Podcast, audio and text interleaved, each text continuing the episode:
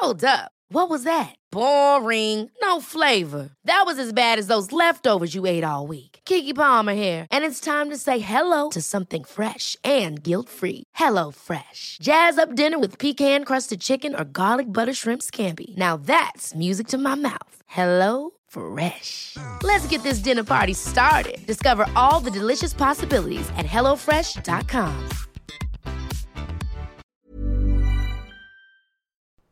En el episodio de hoy nos va a acompañar Flavia Dos Santos, psicóloga y sexóloga brasilera. Con ella vamos a hablar sobre sexualidad, sobre todo alrededor del sexo. ¿Cuáles son nuestras experiencias y dudas? Porque a veces no hablamos de sexo abiertamente. ¿Y cómo podemos vivir una vida sexual plena? Bienvenidos y bienvenidas. Así me siento nace de la eterna necesidad de poder vibrar libremente, expresando lo que sentimos y pensamos sin límites, hablar de diferentes temas, situaciones y procesos sin sentirnos juzgados o solos en nuestro sentir. Cohabitar en libertad y vivamente sin dejar de cultivar la relación con nosotros mismos, quienes nos acompañan en la vida y nuestro entorno. Soy Juan José Tejada y en este espacio, a veces solo o acompañado por amigos, profesionales, gente que quiero y admiro, vamos a hablar sin filtro de cómo nos sentimos y todo lo que pensamos sobre temas que todos deberíamos poner en conversación. Bueno, para este episodio quise invitar a alguien a quien admiro un montón como profesional y como mujer, con quien he tenido la fortuna de poder compartir ciertos espacios en algunas campañas, y es Flavia, psicóloga y sexóloga, con quien vamos a estar hablando sobre sexualidad. Entonces estoy muy feliz. Hola, mi Flavia. Hola, feliz estoy yo. Muchas gracias por invitarme. bueno, mi Flavia, vamos a hablar de sexualidad. Creo que, que la sexualidad es algo esencial del ser humano y que todos vivimos. Eh, te voy a contar un poco. Yo, o sea, realmente yo he estado en colegios alemanes toda mi vida, entonces nunca me han hablado de sexo. O sea, todo lo que yo sé lo he sabido por afuera, por mis amigos o por X o Y, pero nunca he tenido una educación sexual desde el colegio integral, ¿no? Más allá de pónganse condón, eh, no sé, abstinencia total y ya.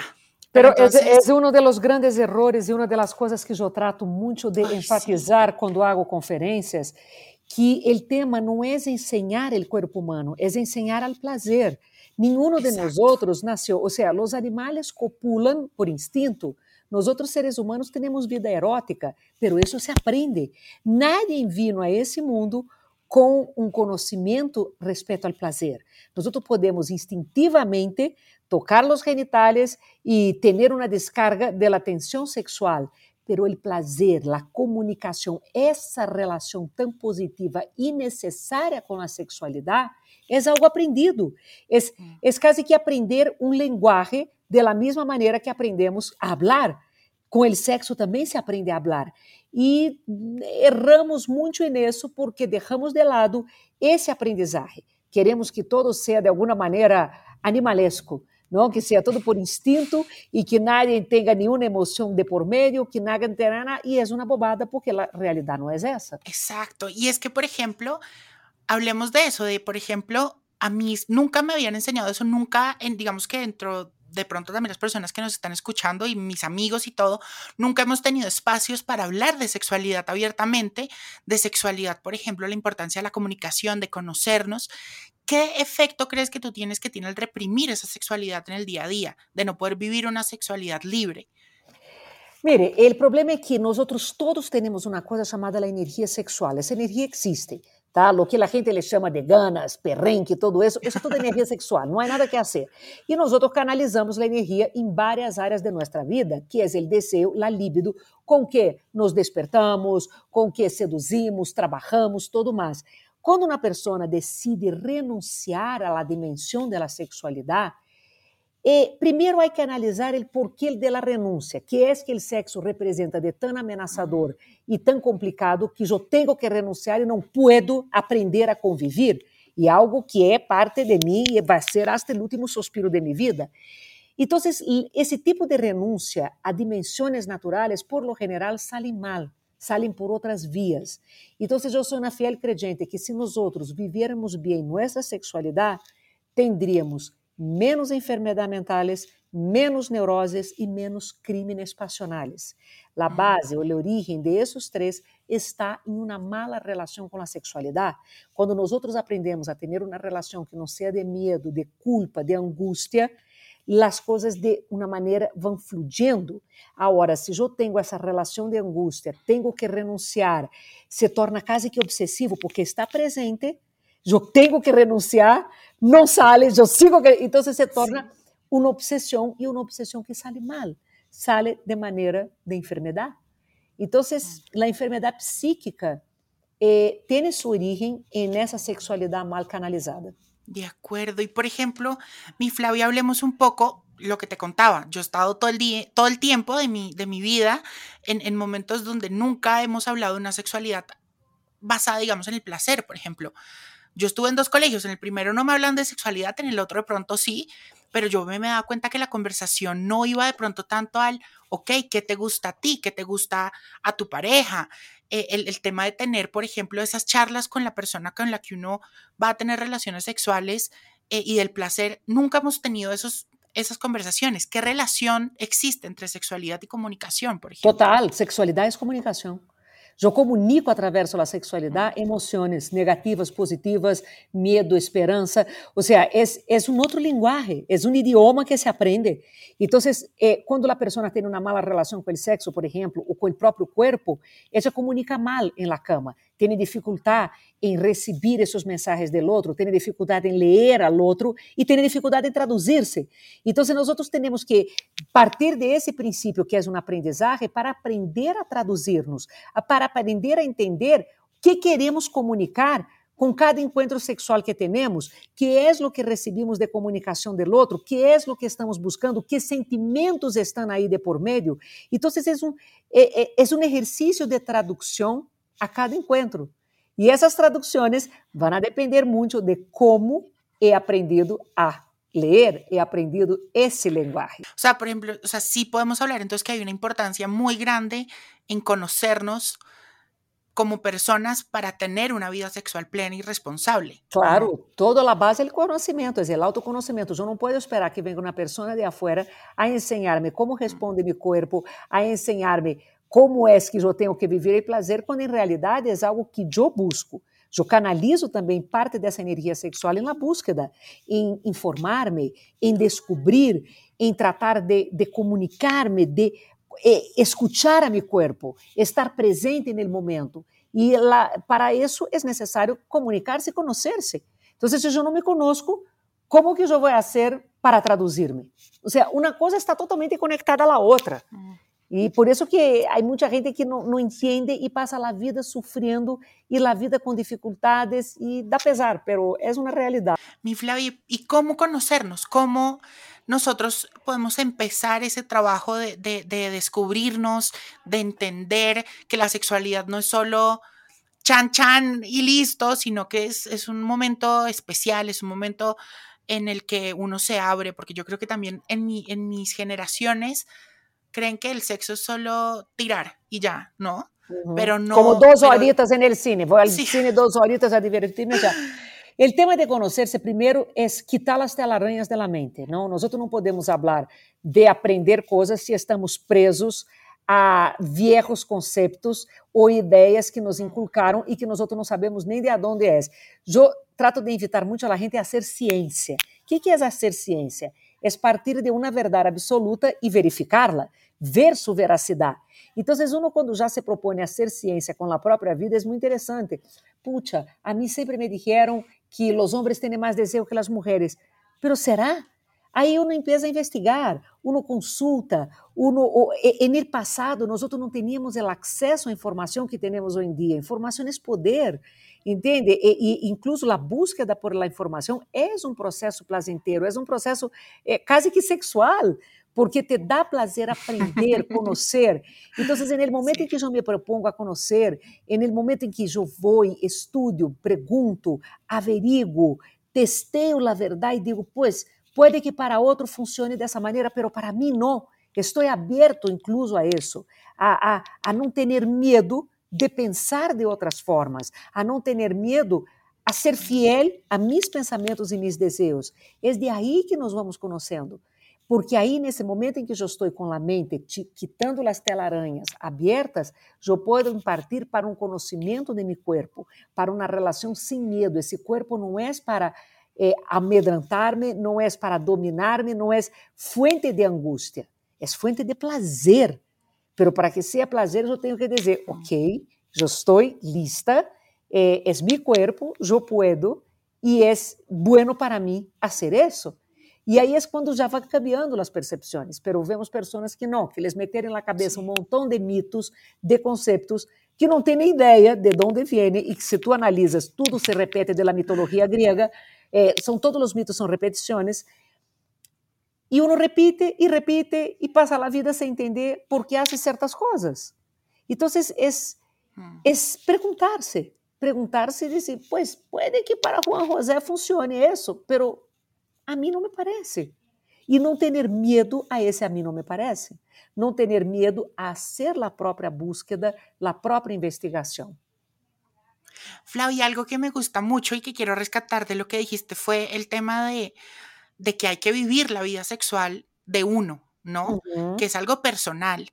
Eh, y, saber cuándo uno está listo y cuándo uno no. Siento que también hay mucha presión frente a todo eso. Siempre le están diciendo, como así, ya vas a ser mayor de edad y sigues virgen. O a las mujeres, por ejemplo, cuando tratan de buscar que les gustan el sexo o que no, entonces las tildan de, de, un montón de cosas. de perras. de, perras, de putas. Sí, eso para mí me genera mucha confusión porque, Esse é machismo, não? É machismo. é machismo, claro. Uma maneira sempre que houve del controle do corpo feminino. Exato. Então, no momento em que tu tens que etiquetar uma mulher e que tu lhe quitas a capacidade de expressar-se, de buscar e de sentir, tu estás aplastando a sexualidade feminina e o feminino. 100%. ¿No? Entonces, eh, eso todo viene de la, de la sociedad machista que nosotros venimos.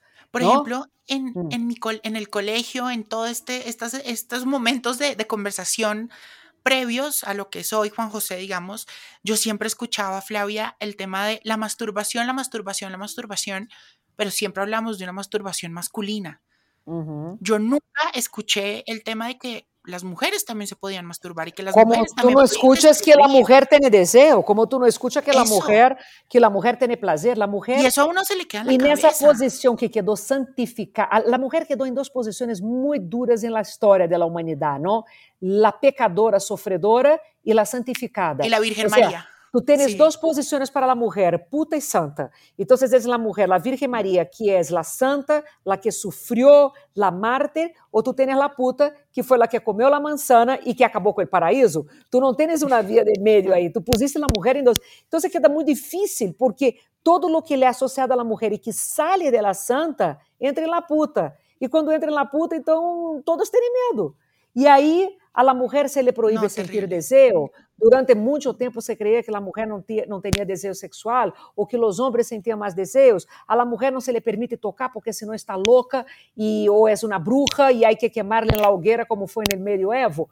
Então, eh, todo isso, eh, incluso nesse processo de quitar as telarañas, é mirar a história da humanidade é entender quem escreveu a história da humanidade. Foram mulheres? Não, foram homens. Homens del clérigo, que eram os únicos educados na época. Poucos de la, nobe, de la nobleza. Então, hasta invenção da imprenta de Gutenberg, só os clérigos tinham direito a escrita e leitura. Então, toda a história da humanidade está nas mãos de los homens de la igreja e que veniam com a necessidade de controle. Então, é mirar de onde venimos para entender onde, por que estamos assim. Agora, homens e mulheres têm uma vida emocional, têm um corpo, têm hormonas, têm todo. Temos necessidades, desejos, fantasias, frustrações igualitos. Não tem que ver com o gênero, tem que ver com o ser humano. Não somos animais, temos pensamento. Sim. Então, não há uma diferenciação do macho, da hembra, porque a hembra é assim. Não. El hecho que la hembra sea mamífera y que tenga capacidad de reproducción no le quita ni lo emocional y ni el físico de ella. Entonces, eh, son cosas de la historia de la humanidad que hay que revisar esos conceptos hasta para que uno pueda vivir con más tranquilidad y más educado cuanto al tema, porque al fin del día, educación es poder, información es poder. Me encanta eso que dices porque sí es verdad, yo digamos que por eso abro también estos espacios en los que se habla bueno, no sé si conoces un poco de lo del podcast, pero hablamos de sexualidad, hablamos de depresión, de ansiedad, de cómo sentirnos eh, cómodos en nuestro cuerpo y hablamos de un montón de temas que todos deberíamos estar hablando, pero que por desinformación no lo hacemos y que a veces están súper estigmatizados de el hombre y la mujer. ¿no? Entonces, eso me encanta lo que estás diciendo. La persona que, que habla es señalada. La persona que... Porque Tu queres uma forma mais grande de libertar que sexualidade e o prazer? Não No existe.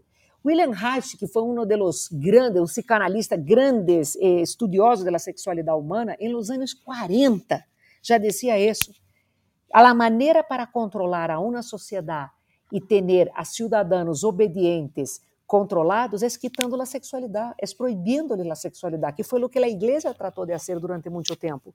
E assim tu controlas, porque não há forma de libertar mais grande que o prazer. Ou seja, a pessoa que vive bem seu prazer, que tem seu orgasmo, que não tem conflito com sua sexualidade, é uma pessoa muito livre. E não há nada que assuste mais que a libertar.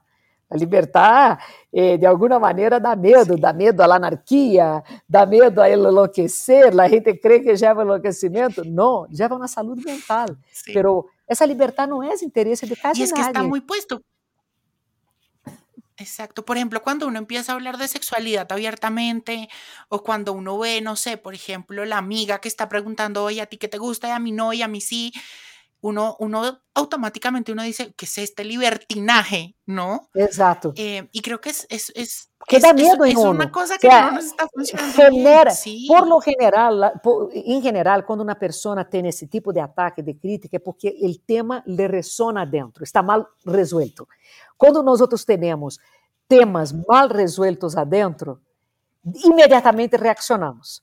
Quando o tema está bem resuelto, passa sem nos afetar. Então, o tema da sexualidade nos mostra isso, como aún há muitas sociedades, como a nossa latino-americana, não está bem resuelta com isso, porque aún tem essa angústia, aún tem esse, essa necessidade de defender-se, de atacar, aún eh, despierta demasiadas emoções. Quando o tema já está em paz dentro de ti, não tem essa, essa carga emotiva grande. Exato. É como quando uno está enamorado. Quando está enamorado, todo o que o outro hace duele. Depois que não está mais, vale pombo. E os temas são iguais.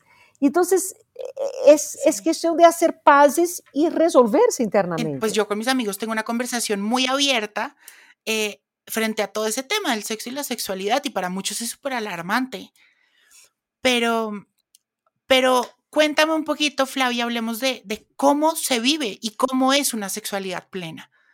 Cómo, cómo se siente, cómo se vive, cómo se ve reflejada en las demás personas. Tú, pues, que, que has tenido tantos años en esto, ¿cómo es la sexualidad plena? Una sexualidad plena y se vive ella de la, de la siguiente manera, cuando la persona no tiene angustias, não tem culpas de por meio, não está todo o tempo preocupada em lo que os outros vão a dizer, não está amedrentada por lo que seu corpo e sua parte emocional são capazes de sentir e viver naquele momento. Uma sexualidade plena é uma sexualidade que respeita a uno mesmo e respeita ao outro.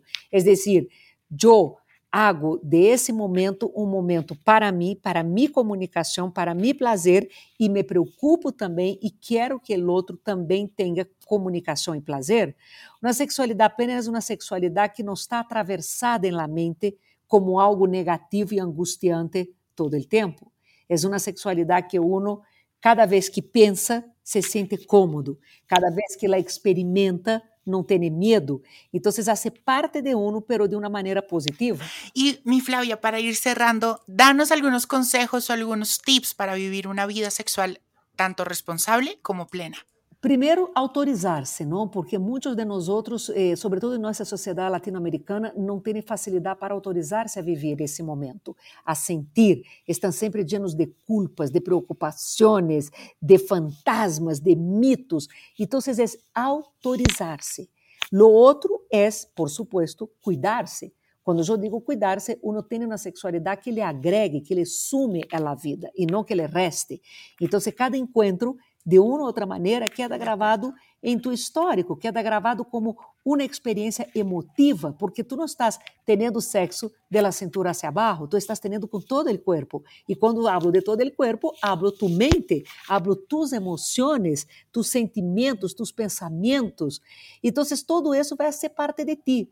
E o autorrespeito aí é importante para entender que lo que hago, hago por mim positivamente e não para agredir-me, e não para atacar-me, ou para atacar al outro, ou para vengar-me, ou que não tenha outra razão que não seja eu. Yo disfrutar y sentir ese momento. Bueno, no, muchísimas, muchísimas gracias Flavia por habernos acompañado, por darme este espacio. Me encanta volver a, estar contigo en espacios. Eh, eres una mujer y una profesional que admiro un montón, como te lo dije. Así que muchas gracias por hablar de todos estos temas y en general de, utilizar también tu, tu, voz para hablar de todos estos temas y normalizar un montón la conversación frente al sexo, porque sí lo necesitamos. Yo mando un beso y agradezco. Claro que sí. Te mando un abrazo enorme.